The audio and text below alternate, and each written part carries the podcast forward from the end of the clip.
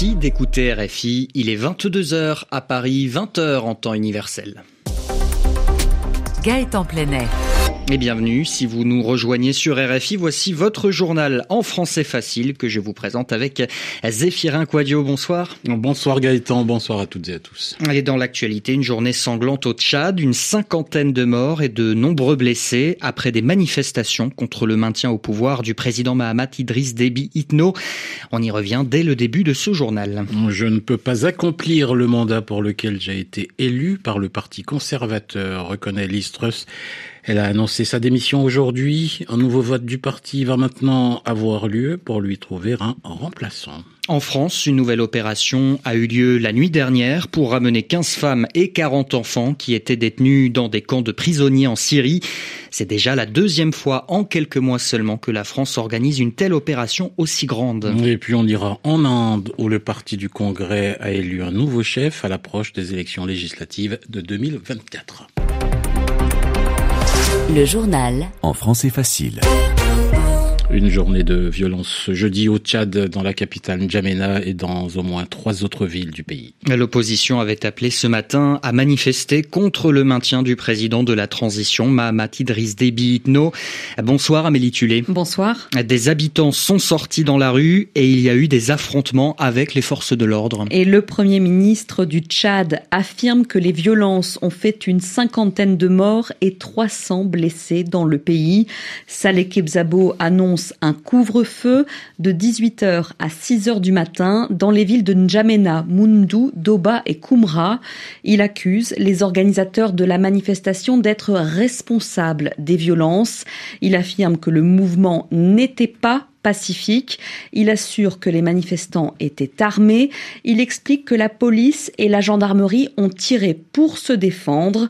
Le Premier ministre du Tchad déclare que les opposants ont tenté d'organiser une insurrection populaire armée, qu'ils avaient un projet de coup d'État.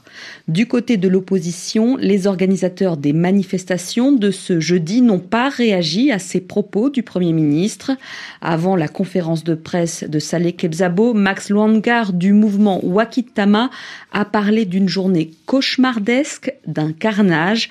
On ne peut pas comprendre, dit-il, que les forces de l'ordre tirent sur la population. Des précisions signées Amélie Tulé et les Nations Unies demandent une enquête. Le journal en français facile. En français facile. La Russie transforme le réseau électrique ukrainien en champ de bataille. Déclaration aujourd'hui du président ukrainien Volodymyr Zelensky. Il s'exprimait devant le Conseil de l'Union européenne. En seulement une semaine, au moins 30 de ces centrales ont été détruites par des frappes de missiles et de drones envoyés par Moscou. Des attaques, a déclaré le chef de l'État ukrainien, qui font fuir sa population vers l'Europe. Et autre accusation américaine cette fois. La Maison Blanche affirme que des militaires iraniens sont sur le terrain en Crimée pour aider les forces russes à mener justement ces attaques de drones qui sont de fabrication iranienne. Dans l'actualité également, Gaëtan Listrus jette l'éponge, c'est-à-dire qu'elle abandonne. La première ministre britannique a démissionné aujourd'hui.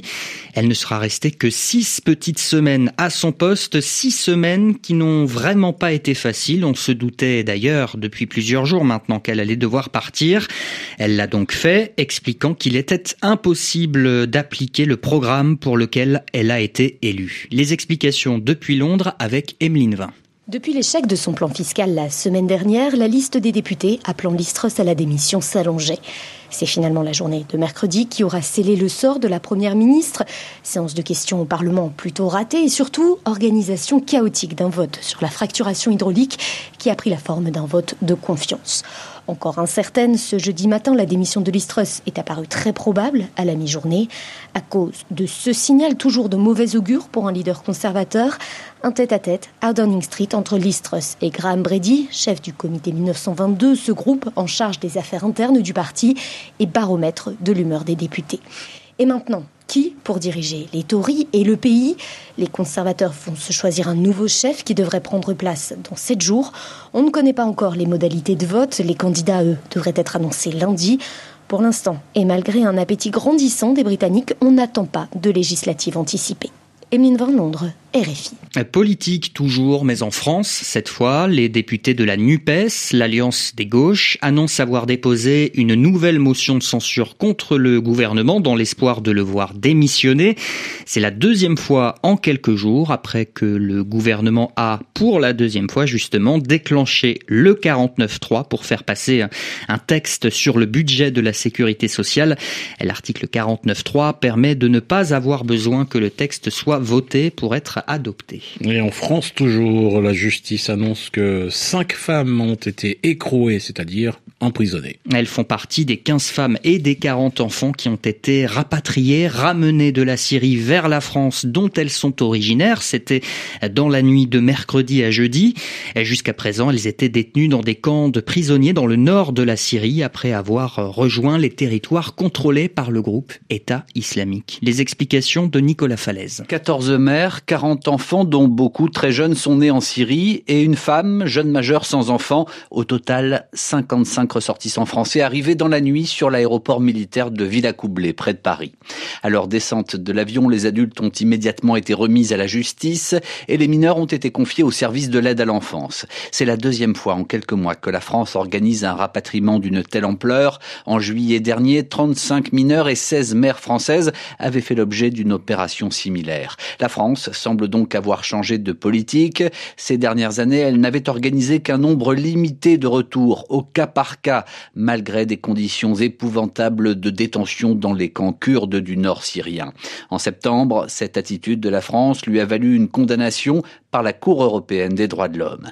Les familles et leurs avocats demandent à présent le rapatriement de la centaine d'enfants français qui se trouvent toujours dans les camps alors que l'hiver approche. Des explications de Nicolas Falaise. En Inde, le parti du Congrès a un nouveau chef. Plus de 9000 membres étaient appelés à le choisir.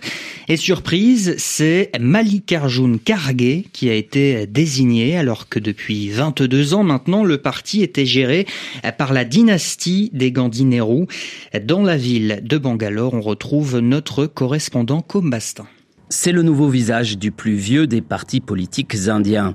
Mallikarjun Kharge a la lourde tâche de rassembler le Congrès à l'approche de législatives cruciales et de l'élection du Premier ministre en 2024. À 80 ans, Kharge est un éléphant du Congrès. Son parcours a convaincu près de 90% des 9000 membres du parti qui se sont exprimés, parmi eux Yubi Venkatesh. Il est membre du Congrès depuis plus de 50 ans. Il est le seul à avoir exercé autant de fonctions. Ministre au niveau national, chef de l'opposition au Parlement, membre de l'Assemblée du Karnataka, il bénéficie d'une solide assise populaire et saura parler aux autres partis d'opposition. À 66 ans, Shashi Tharoor, le challenger de ces élections, a tenté d'incarner une ligne plus moderne qui avait séduit Namita, 29 ans, de Bangalore. Tharoor est un diplomate, un écrivain reconnu à l'international. Il aurait pu apporter le renouveau dont le Congrès a désespérément besoin. Du coup, je pense voter pour le parti d'opposition AAP pour les prochaines élections. La compétition entre les deux figures a été entachée d'accusations de favoritisme à l'écart de Carguet et même d'irrégularité dans les votes. Tout en félicitant le vainqueur, le BJP au pouvoir n'a pas manqué d'appuyer ses soupçons. Comme Bastin Bangalore, RFI. Du football maintenant, deux choses à retenir. D'abord, la victoire d'Arsenal en Ligue Europa contre le PSV Eindhoven, victoire 1 à 0, une victoire qui permet aux Anglais de se qualifier pour les 16e de finale de la compétition. Ils sont premiers de leur groupe pour l'instant devant justement le PSV Eindhoven. À noter que cette rencontre devait avoir lieu il y a plusieurs semaines mais, elle avait été reportée à cause du décès de la reine Elisabeth II. Et puis, une absence de taille, c'est-à-dire une absence importante, ce sera samedi en championnat d'Angleterre. Cette fois, Cristiano Ronaldo ne jouera plus, ne jouera pas avec Manchester United contre Chelsea. Selon plusieurs médias anglais, l'entraîneur Eric Ten Hag aurait décidé de ne pas le faire jouer après ce qui s'est passé mercredi contre Tottenham.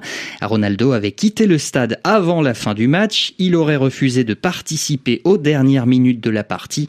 Ce n'est pas un secret, le joueur portugais quintuple ballon d'or, c'est-à-dire qu'il a reçu la récompense cinq fois, souhaite quitter Manchester United. Il est 22h et 10 minutes à Paris, 2 heures de moins en temps universel.